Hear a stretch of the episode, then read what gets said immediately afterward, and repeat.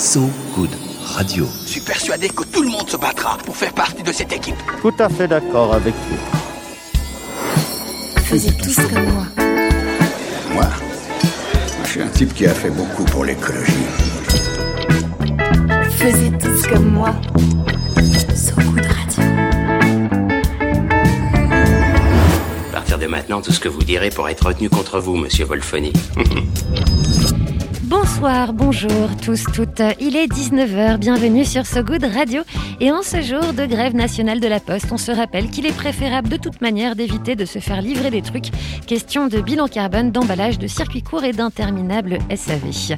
C'est l'heure de Faisez tous comme moi avec lui, Ronan Baucher, et moi, Marie Arquet, salut. Et des nouvelles bonnes, bizarres, belles, parce que le beau est toujours bizarre selon le poète.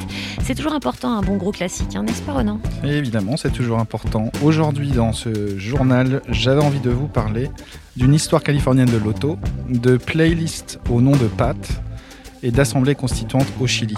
C'est tout un programme. Et sachez également qu'à partir d'aujourd'hui, à l'Assemblée, on débat. Ce qui est en soi, c'est aussi une grande nouvelle. Le projet de loi pour la confiance dans l'institution judiciaire, c'est ça qu'on débat. La loi numéro 4000, non, 40 091 pour les puristes pointilleux et les numérologues. Dans ce projet, les articles de 11 à 14 concernent le travail des détenus, pour faire très très court. Un sujet de l'ombre qui mérite amplement la lumière et nous en donnerons un éclairage. Ce sera avec Brieux Lebar, fondateur de Code Phoenix et qui sera notre invité.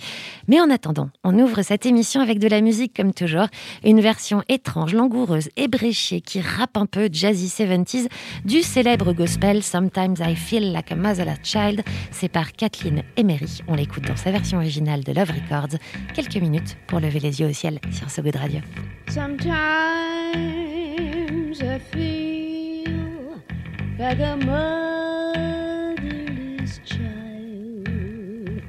Sometimes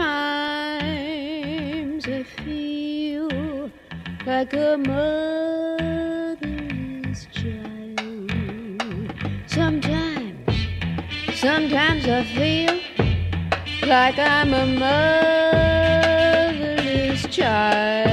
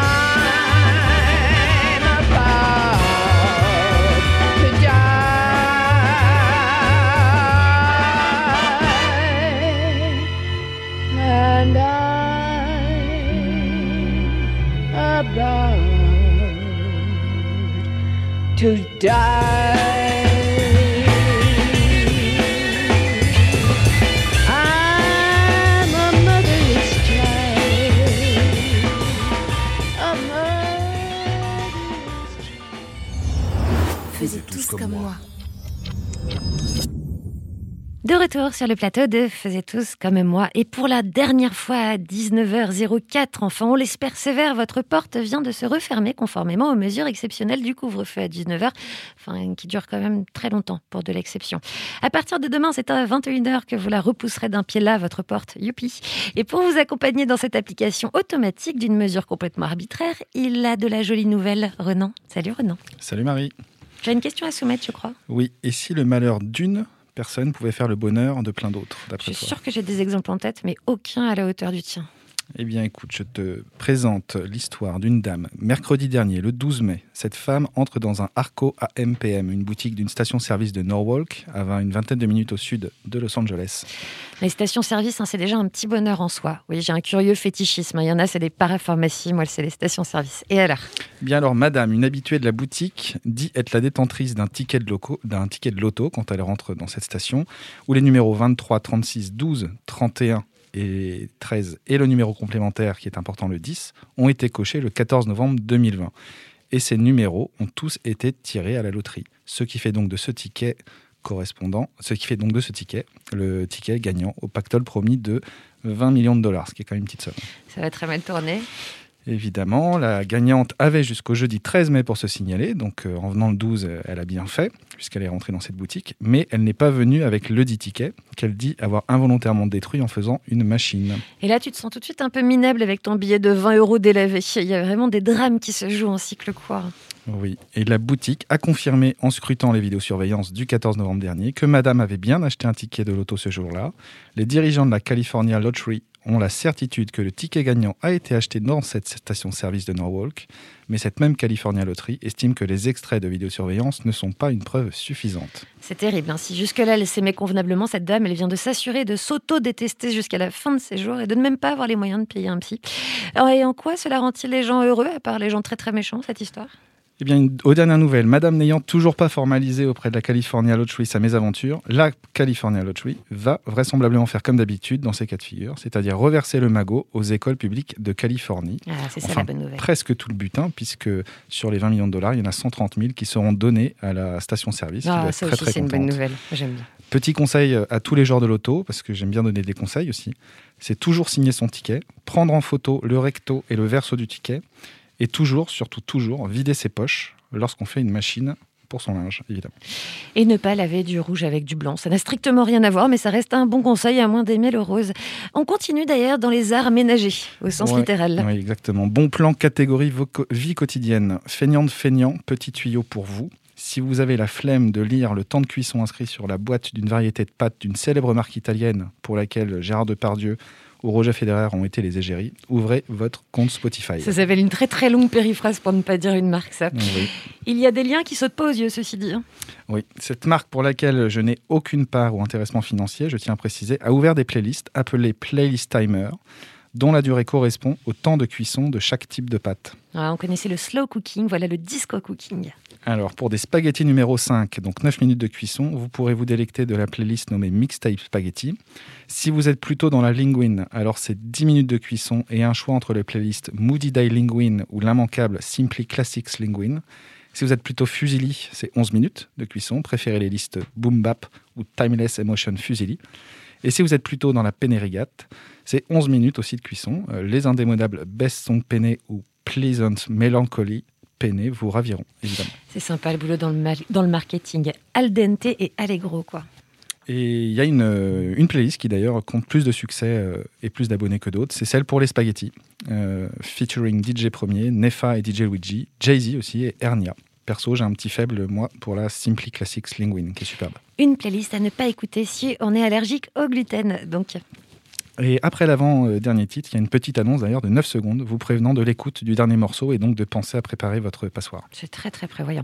On attend impatiemment la playlist Vermicelle de riz, la playlist la plus courte de l'histoire. Il est temps euh, d'une de tes petites obsessions, Renan. Oui, c'est une obsession qui est plutôt, plutôt saine. Je vous avais parlé de la réforme constitutionnelle du Chili la semaine dernière. Oui, il, a des, il a des obsessions réformes constitutionnelles. Oh, ouais, je suis un peu étrange des fois. Avec le projet de l'inscription des neurodroits dans la Constitution.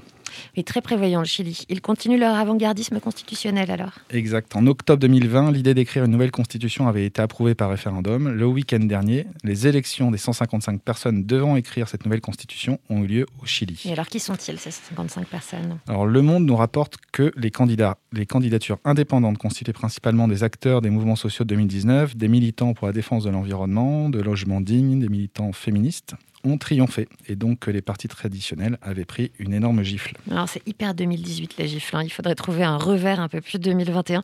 Terminologie euh, châtiment corporel mis à part, ça a donné quoi cette élection assez historique? Alors, première mondiale, la moitié de l'Assemblée euh, constituante sera composée de femmes. Et Le Monde précise aussi que 17 des 155 sièges seront occupés par des représentants des peuples autochtones.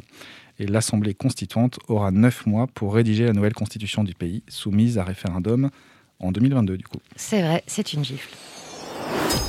Faisez tous comme moi. On revient en France dans un tout petit instant et dans le cadre du projet de la loi pour la confiance dans l'institution judiciaire examiné à partir d'aujourd'hui à l'Assemblée. Et c'est au travail au dé- en détention qu'on s'intéresse et notamment avec Brieux Le Bars et son Code des Phénix ou la réinsertion par le code. Il sera avec nous juste après quoi, Renan Après So Good at Being in Trouble de Unknown Mortal Orchestra Sur So Good Radio.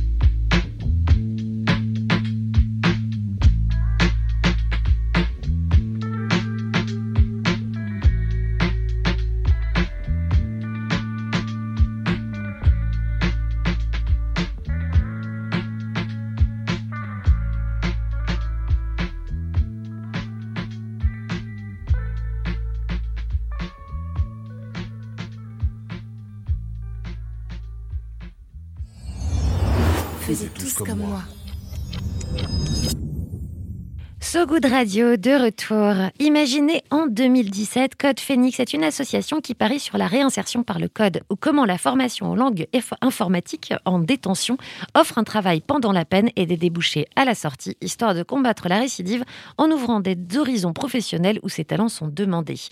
Cette idée est celle d'un jeune diplômé à l'époque, jeune diplômé de Centrale Paris, Brieux Le Bars. Il est avec nous sur So Radio. Il est toujours jeune, je vous assure. Bonsoir. Bonsoir. Vous sortez d'une très grande école, on vient de le dire, dans un domaine plutôt convoité. Pourquoi avoir choisi l'entrepreneuriat social? Est-ce que vous avez fait à l'époque figure d'ovni dans votre promotion ou est-ce que c'était plutôt une tendance de votre génération euh, en sortie de Centrale, justement? Alors, euh, de mon année, on n'est pas nombreux à avoir décidé de poursuivre cette voie-là. On a découvert, en fait, à quelques amis, euh, chacun de notre côté, l'entrepreneuriat social pendant nos années sur place. Personne ne nous en avait parlé. Et euh, on a décidé d'essayer de le faire connaître un petit peu à d'autres, nous se renseigner. Et c'est vrai qu'en dernière année, on avait la possibilité de, terminer notre cursus par un, cursus entrepreneurial qui nous dispensait de stages de fin d'études pour nous laisser l'opportunité de faire ce qu'on voulait. La quasi-totalité des gens font un, projet entrepreneurial dit classique euh, dans, ce milieu-là, euh, donc hors entre, entrepreneuriat social et solidaire. Et on a été, on a été quelques projets à- déjà sous le format associatif, ce qui changeait énormément et c'est vrai qu'ils n'avaient pas forcément l'habitude. Là, on est très content surtout, c'est que euh, ça s'est un peu poursuivi parce que les, jeunes des autres générations en dessous de nous ont poursuivi aussi, ont continué à sensibiliser l'entrepreneuriat social et solidaire. Et euh, bah, je, vais, faire un petit coucou à, des gens de mon année qui ont créé l'association Latitude, qui euh, fait en sorte que des, jeunes étudiants de, d'écoles d'ingénieurs ou d'écoles de développeurs puissent avoir des projets d'études qui sont autour de l'entrepreneuriat social et solidaire et qui sont à destination d'associations qui ne peuvent pas se le permettre. Donc au moins, ils permettent aussi de faire connaître et faire exister euh, l'entrepreneuriat social dans ces écoles. Et comment est-ce qu'elle vous est venue cette idée de Phoenix? Parce qu'elle est tout de même très spécifique. Elle est effectivement très spécifique. Moi, je connaissais pas du tout le, le milieu carcéral. euh, Enfin, je le connaissais autant que, que le français moyen, c'est-à-dire très mal et avec euh, plein de clichés et, et plein d'idées reçues. C'était quoi vos, vos clichés à ce moment-là Les idées reçues? Bah, les clichés, euh, les idées reçues qu'on a quand on pense au milieu carcéral en France, c'est que euh, bah, la personne qui est détenue, c'est une personne assoiffée de sang qui, qui, qui va récidiver forcément, qui, qui, qui... Enfin, globalement, c'est ça. Dans des conditions carcérales, on le sait, qui sont mauvaises, ça, c'est plutôt acquis. Mais euh, il y a quand même le spectre euh, du Club Med, il y a quand même le spectre euh, de... ils ont plus que nos retraités, comme on a pu l'entendre parfois dans la bouche de certains politiques. C'était des idées reçues, moi, que j'entends énormément depuis encore, que, dont, j'étais imprégné, parce que c'est des idées qui sont véhiculées, en fait, par la société. C'est un peu le consensus qu'on en a, parce qu'on ne le connaît pas. Mais du coup, moi, je connaissais surtout le milieu de l'informatique, euh, et j'avais vu qu'il y avait des opportunités d'emploi assez intéressantes. En fait, il y avait une tension sur le secteur, et je me disais que cette tension, elle pouvait être utile aux personnes qui étaient éloignées de l'emploi de manière générale. J'avais vu que, euh, d'autres structures euh, réussissaient à faire en sorte d'utiliser cette tension pour les personnes en, milieu, je dirais, en milieu ouvert, comme Simplon par exemple, qui m'a pas mal inspiré et que j'avais contacté à l'époque. Et je me suis demandé s'il y avait des personnes qui n'avaient pas accès à, cette opportuni- à ces opportunités-là. Et c'est un peu par hasard que je suis, en tâtonnant, tombé sur le milieu carcéral. J'ai commencé à me renseigner en fait, ça m'a pris parce que j'ai trouvé, euh, j'ai trouvé ce sujet euh, extrêmement passionnant, complexe. Moi, j'aime bien dire qu'il est passionnant de dysfonctionnement parce que c'est euh, c'est un, un modèle qu'on questionne plus, qui est là depuis. Qui est là depuis déjà pas mal de temps, mais qui en, France notamment, mais partout dans pas mal de pays, euh, dysfonctionne largement parce que la prison aujourd'hui a deux, deux missions dans la loi. C'est euh, écarter temporairement les personnes qui sont euh, dangereuses pour la société et faire en sorte de les réinsérer, c'est-à-dire que quand elles sortent, elles ne reviennent plus. Or aujourd'hui, les statistiques disent que, moi je viens d'école d'ingénieur, donc les statistiques j'aime bien, les statistiques disent qu'on pense qu'une personne qui sort de prison, euh, il y a plus de 60% de chances que dans les 5 ans, elle y retourne. Donc moi, j'appelle pas ça un succès. a priori, euh, a priori, il y a sûrement possibilité de faire mieux. Et en fait, quand on creuse, on se rend compte que les chiffres, ils vont tous un peu dans ce sens, qu'il y a extrêmement peu de choses qui sont proposées en détention, et que, et c'est à ce moment-là que je me suis dit ça, c'est que dans tous les cas, ça sera mieux que rien. Et d'ailleurs, vous êtes inspiré euh, dans cette idée euh, d'une association américaine également. Oui, à l'époque, à l'époque, donc moi j'ai commencé au tout début à travailler en 2016 sur le projet. Euh, il y avait une association américaine qui existait depuis 2013, qui était pionnière euh, mondiale en la matière, qui s'appelle The Last Mile, qui euh, donc formait des, personnes détenues au tout début à l'entrepreneuriat, puis rapidement au développement web. Qui marchait extrêmement bien. donc effectivement, ça, ça a conforté un petit peu dans l'idée. En France, on avait Simplon. Et sinon, il n'y avait pas vraiment d'autres exemples euh, à ce moment-là euh, dans le monde. Ça s'est rapidement développé. Et euh, en Europe, il y a juste eu l'Angleterre qui a eu un an d'avance sur nous. et, étonnamment, ça prenait à peu près le même temps entre l'idée et la mise en place. donc, en gros, un an, un an et demi entre le moment où on commence vraiment à travailler sur le projet et la mise en place réelle. Oui, parce que ce qu'il faut savoir quand même, est-ce que parmi les préjugés dont on parlait tout à l'heure, on pense que les prisonniers, cela coule douce aux frais de la société, ça coûte de l'argent de vivre en prison. Donc les gens doivent travailler. Pour la plupart, ils ont des, besoins à remplir et puis des familles parfois qui doivent donner de l'argent à l'extérieur. Comment est-ce que vous êtes pris, euh, enfin quelque part, cette réalité en face, ce moment où vous avez compris que ces gens devaient travailler pour vivre en prison et comment vous avez présenté votre projet à ce moment-là? Euh, au départ, je l'ai pas, euh, l'ai pas énormément présenté sous le spectre de je vais leur permettre de gagner, de gagner leur vie en détention. J'ai plutôt, euh, plutôt présenté sous, sous l'aspect que je leur permets d'avoir une première expérience professionnelle en détention. En fait, le secteur du numérique, c'est un secteur où il y a beaucoup d'autodidactes encore. Donc, on se dit qu'on peut miser plus sur l'expérience professionnelle que sur le diplôme. Et en fait, ça servait au départ vraiment à ça, l'agence web, de pouvoir, l'agence web en détention, de pouvoir euh, suivre nos, nos, détenus apprenants sur le temps long et leur permettre d'avoir une première expérience professionnelle. Alors rapidement, effectivement, je me suis rendu compte que ça coûtait de l'argent. En particulier, moi, quand j'ai commencé à faire des ateliers d'initiation pour découvrir le milieu, j'en faisais à Fresnes pendant huit mois j'ai découvert euh, des conditions euh, de détention extrêmement difficiles, particulièrement difficiles à Fresnes, où ils sont deux à trois par cellule.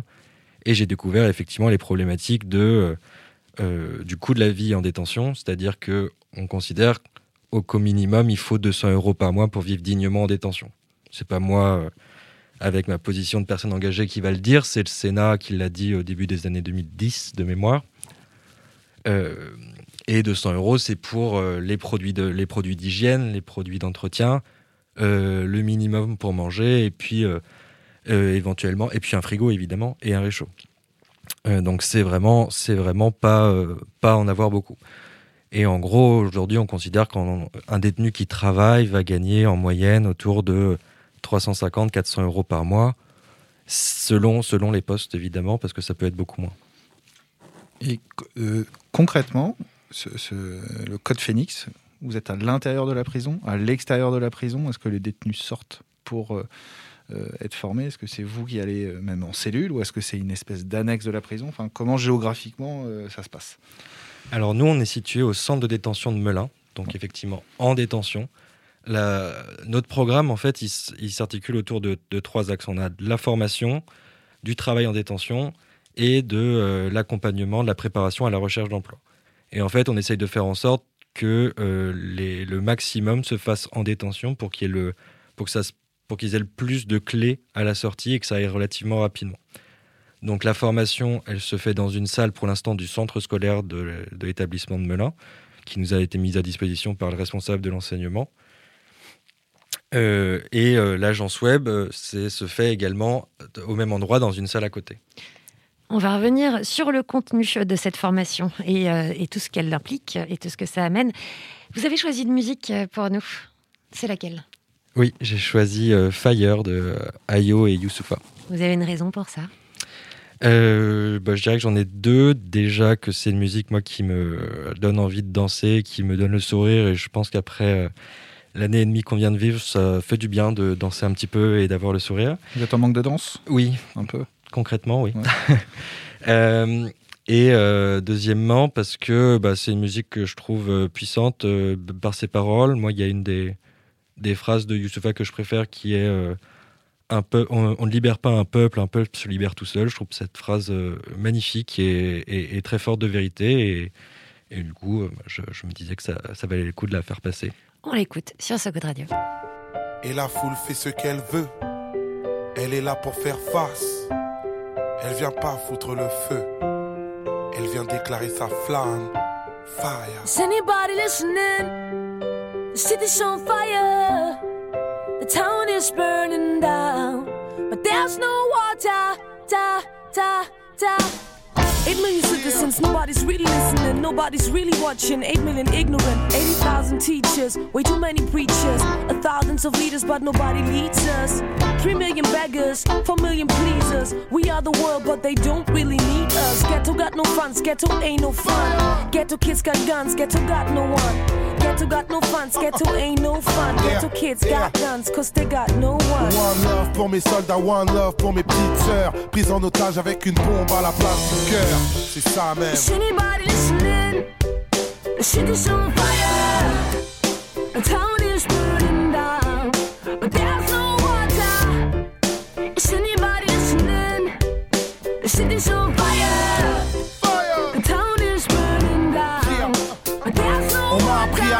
Mais je vous aime quand même. On m'a appris à trahir, mais je vous relève quand même. Je ne suis pas venu seul, viens ma soeur que je t'emmène. Je n'ai que ma grande gueule, pas de gun, que des emmerdes. Viens que je t'emmène, viens que je t'enlève. Viens que je te sauve, que je te cause, que je t'engraine. Graine de colère, mon ghetto est sous pression. Jour de tonnerre, peu de réponses, trop de questions. Nous taire par l'oppression, qu'on tombe de sommeil. Comment nous faire de l'ombre, on est les enfants du soleil. Viens, viens, on reste dur, que notre bruit dure quand même.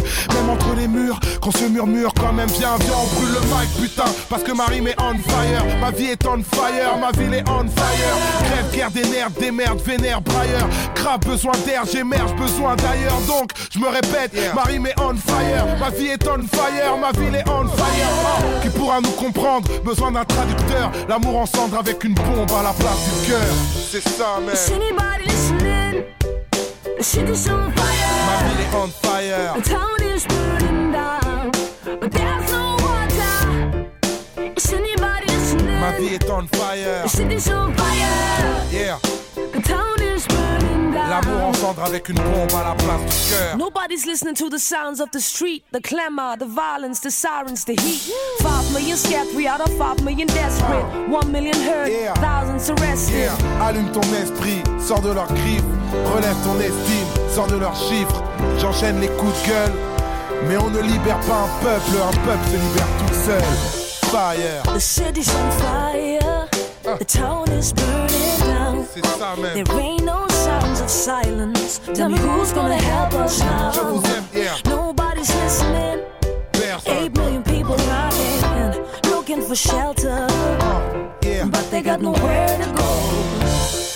Is anybody listening? Allez leur dire que ma ville est on fire. Yeah. The town is burning down. Et j'ai une bombe à la place du cœur.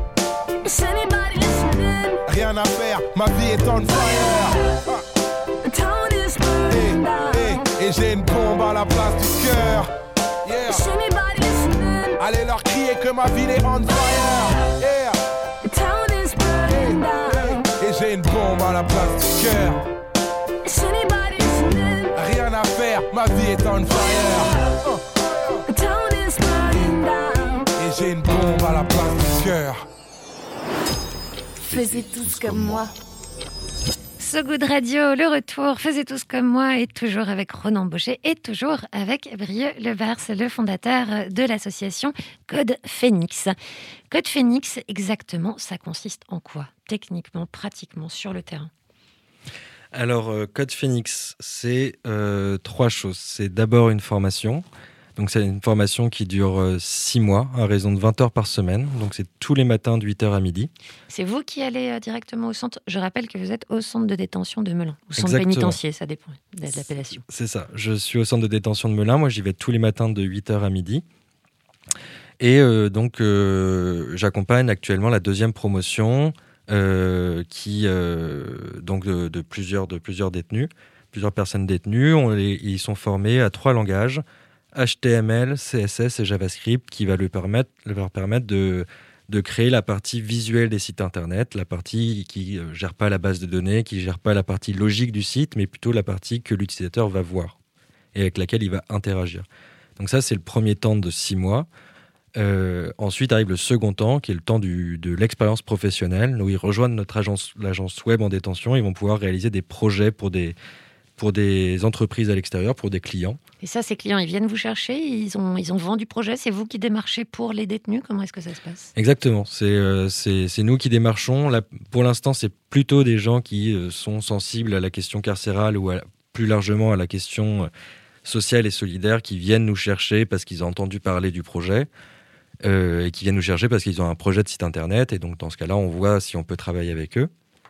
Euh, après, euh, on, va essayer d'aller chercher un peu plus loin que ça, d'ouvrir un peu les portes pour diversifier aussi le portfolio de, nos apprenants pour que plus il y a de projets, mieux c'est en fait. et puis aussi, c'est le chiffre d'affaires généré par ces projets qui nous permet de rémunérer les apprenants. Donc plus le chiffre d'affaires augmente, plus on peut se permettre aussi d'augmenter leur salaire, etc. Donc ça, c'est le deuxième temps. Il euh, n'y a, pas de, moment de fin, en fait. Euh, justement, c'est aussi l'intérêt de, d'avoir quelque chose qui, qui saute aux portes. Euh, c'est que nous, on veut qu'ils restent au minimum trois mois avec nous pour avoir le temps de faire une prestation, mais sinon, ils peuvent rester jusqu'à la fin de leur peine, ou alors jusqu'à ce qu'ils en aient marre de, voir ma tête. Sachant qu'en centre de détention, donc c'est des peines minimum de 5 ans. deux ans. Deux ans chez vous.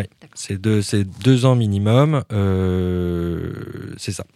Euh, et, enfin, le, troisième, euh, le troisième axe de notre programme, c'est la préparation à la recherche d'emploi. Donc là, euh, ça va se faire un petit peu en parallèle des deux étapes précédentes et à la sortie. ça va être les préparer donc concrètement au CV, l'aide de motivation, l'exercice de l'entretien d'embauche, mais ça va être surtout, et ça pour nous c'est assez important, c'est de leur faire rencontrer un maximum de professionnels du secteur qu'on fait venir en détention à leur rencontre, avec qui ils peuvent travailler, échanger, poser leurs questions, etc. Et comme ça, on démystifie déjà pour les professionnels du secteur les personnes détenues. Euh, l'objectif, c'est qu'en sortant, ils se disent qu'une personne détenue qu'ils ont vue pourrait potentiellement être un collègue sans, que ça pose de problème. Et surtout, pour les personnes détenues qu'on accompagne, nos apprenants, ça permet aussi de démystifier le secteur du numérique. Et l'objectif, ça va être de travailler contre le, syndrome de l'imposteur qui va être extrêmement présent en détention. Et, euh, et enfin, à la sortie, l'objectif, c'est quand, s'ils souhaitent continuer dans le milieu du développement, ce qui n'est pas forcément le cas, euh, s'ils le souhaitent, nous, on, les propose de faire un petit peu un bilan avec eux de où ils en sont, de où est-ce qu'ils veulent aller, et soit de les orienter vers une formation complémentaire, soit de les orienter vers des employeurs qu'on connaît, avec qui on a déjà pu euh, euh, échanger et sensibiliser. Et est-ce que vous avez l'idée ou le projet, parce que vous êtes encore, c'est une association jeune hein, quand même, 2017, et puis c'est pas si longtemps, de d'avoir votre agence Code Phoenix à l'extérieur aussi, pour être finalement euh, le prolongement peut-être classique ou logique de, de ces détenus qui sortiraient. Mais je dirais que c'est, ça fait partie du projet de base, en fait, d'ajouter ce dernier, ce dernier chaînon euh, à notre programme qui, qui, servirait de, de SAS, et qui assurerait un premier emploi à la sortie pour pouvoir euh, permettre à nos, à nos apprenants de, de, se, de travailler sur les, autres axes de la réinsertion que l'emploi, qui vont être le logement, qui vont être la famille, qui vont être le lien social, euh, ou même euh, l'accès au droit. Euh, c'est sûr que si on a un emploi, un CDI, on, est, on est beaucoup plus à l'aise et on est dans de meilleures conditions pour travailler sur ces sujets-là. donc, c'est vraisemblablement le, le, chaînon qui permettrait d'assurer beaucoup plus et, la, réussite, la réussite de la réinsertion.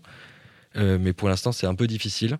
Euh, donc, euh, on, préfère essayer de travailler avec des entreprises existantes, à voir si jamais, si jamais on peut le mettre en place dans les prochaines années. Ce serait, ce serait vraiment super. Et qui et comment sont choisis les candidats pour ce programme de formation? Alors, on, on, fait passer l'information en détention qu'il va y avoir une nouvelle promotion avec le responsable du travail, avec les différents acteurs de la détention. Et on reçoit des candidatures. Donc on, attend que les personnes euh, intéressées, candidates, nous écrivent. Euh, on fait une réunion d'information pour qu'ils sachent exactement euh, dans quoi ils vont s'embarquer. Et on leur fait passer un, petit test écrit qui va essayer de, regarder s'ils ont le niveau minimum qu'on attend en informatique, qui est le niveau du B2I. C'est ce qu'on passait au brevet, en même temps que le brevet.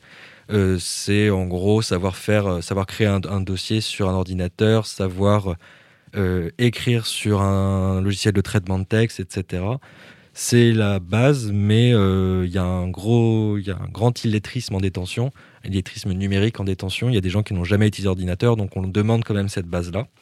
Mais c'est la seule base qu'on demande, et après on les reçoit en entretien pendant 20 minutes, et on essaye en fait de, de se parler, de comprendre un petit peu euh, quelles sont leurs motivations, pourquoi ils sont intéressés par la formation, qu'est-ce qu'ils cherchent, et voir aussi s'ils vont pouvoir fonctionner en groupe, parce que c'est l'idée aussi derrière le, fonctionnement en promotion, c'est qu'il y ait une entraide, c'est qu'ils commencent ensemble et qu'ils finissent ensemble, et qu'ils ne travaillent pas chacun de leur côté.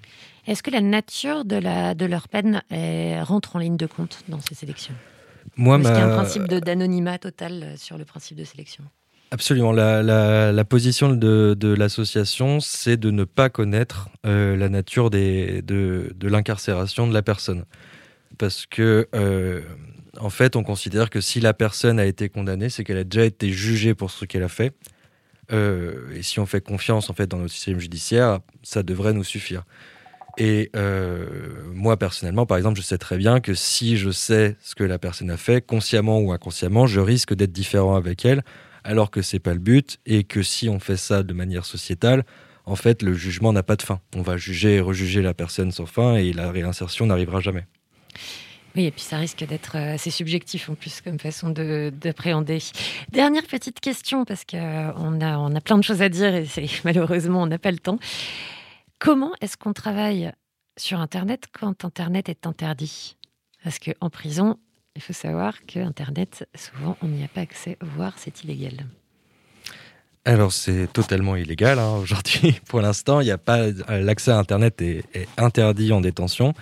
Donc on n'échappe pas à cette règle-là, bien sûr. On n'a pas d'accès à Internet et pourtant on apprend à nos apprenants à coder des sites Internet. Donc pour ça, on a, on dû bricoler beaucoup. Euh, on a créé un intranet euh, sur place euh, sur lequel chacun, chacun des apprenants a sa session. Ils peuvent travailler en réseau en utilisant des outils comme Git. les connaisseurs reconnaîtront. Et, et puis, ils ont accès à du contenu pédagogique qu'on construit avec des bénévoles, qu'on leur apporte. on essaye de leur apporter des articles aussi pour faire de la veille. Et surtout, moi, j'arrive du coup tous les matins avec mon disque dur externe pour apporter le travail à l'agence web et sortir ce que les apprenants ont pu faire il y a des, des talents qui se sont révélés de, de, fous quand même dans, dans, ce que tu as pu croiser? Oui, oui, absolument. Alors, euh, il y, a, un peu de tout. Hein. Il y a des gens euh, qui font ça parce que ça va leur apporter euh, éventuellement des aménagements de peine et un bon regard de, du juge ou de la juge d'application des peines. Mais il y a aussi des, des personnes qui, qui sont très contentes parce que c'était quelque chose, une formation qu'ils voulaient suivre à leur sortie, mais il allait falloir qu'ils attendent encore 4-5 ans. Et là, euh, ils peuvent s'y mettre. Euh, et, des personnes aussi qui découvrent totalement le sujet et qu'en fait qui se prennent totalement au jeu.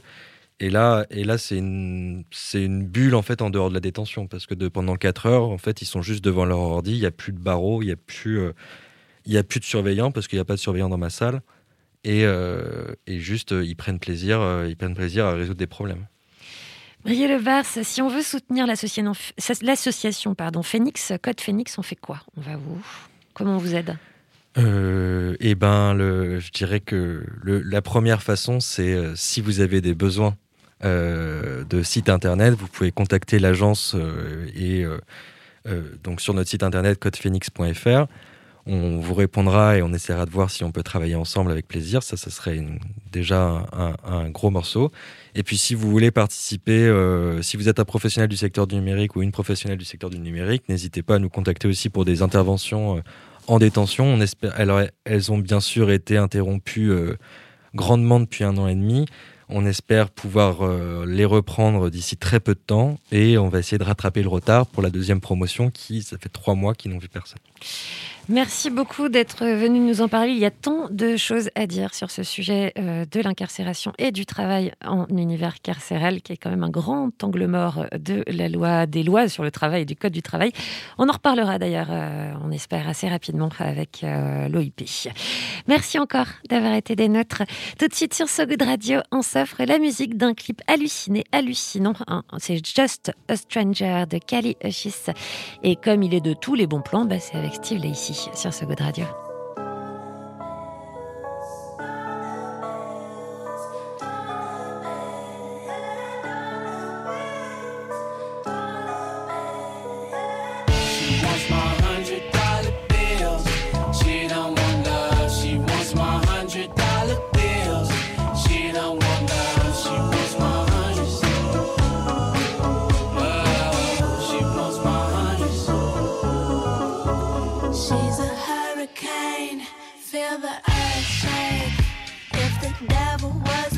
She'd him wide awake. And if you were her, you never know. I think you do it too. But if it takes one to know one, you must not have a clue. So come on, baby, I don't ever judge, just wanna have a little fun. Yeah, come on. No, I won't be here for long. Some will say I'm on the run. Go and say what you want. You're just a stranger. Watching from the bleachers, cause you can't take the danger. She wants my hundred dollar bills. She don't want love. She wants my hundred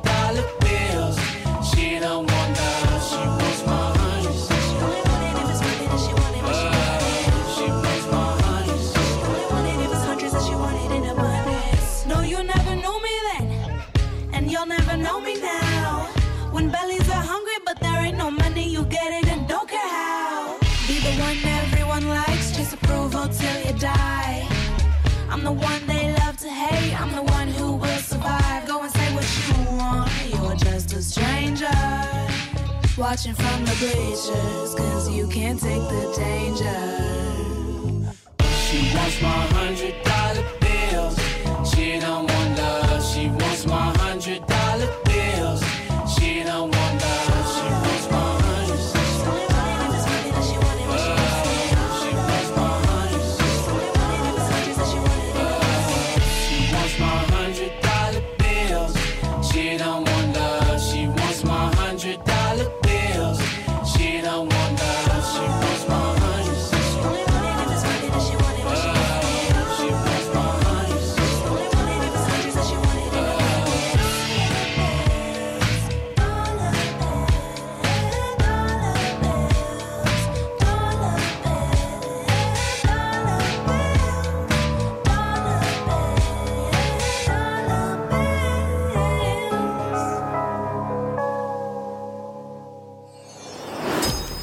Faisez tous comme moi.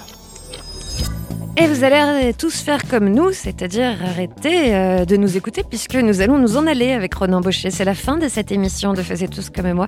Mais on se retrouve demain et vous ferez comme nous, vous allumerez Internet pour nous écouter. Voilà, c'est des ordres que je donne et que je lance comme ça.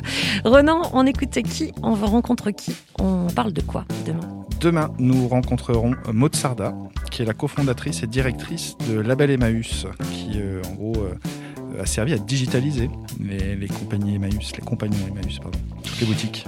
Et ben voilà, soyons donc au rendez-vous euh, demain euh, dans Faisez tous comme moi, c'est à 19h sur So Good Radio.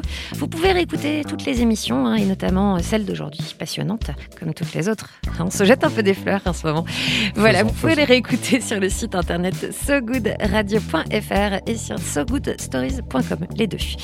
Tout de suite, c'est de la musique euh, sur So Good Radio. Latine Parang, c'est Colin Grant. C'est un petit cadeau qu'on vous offre et on vous dit salut et merci. À demain. Bye. Faisez tous comme moi. So Good Radio.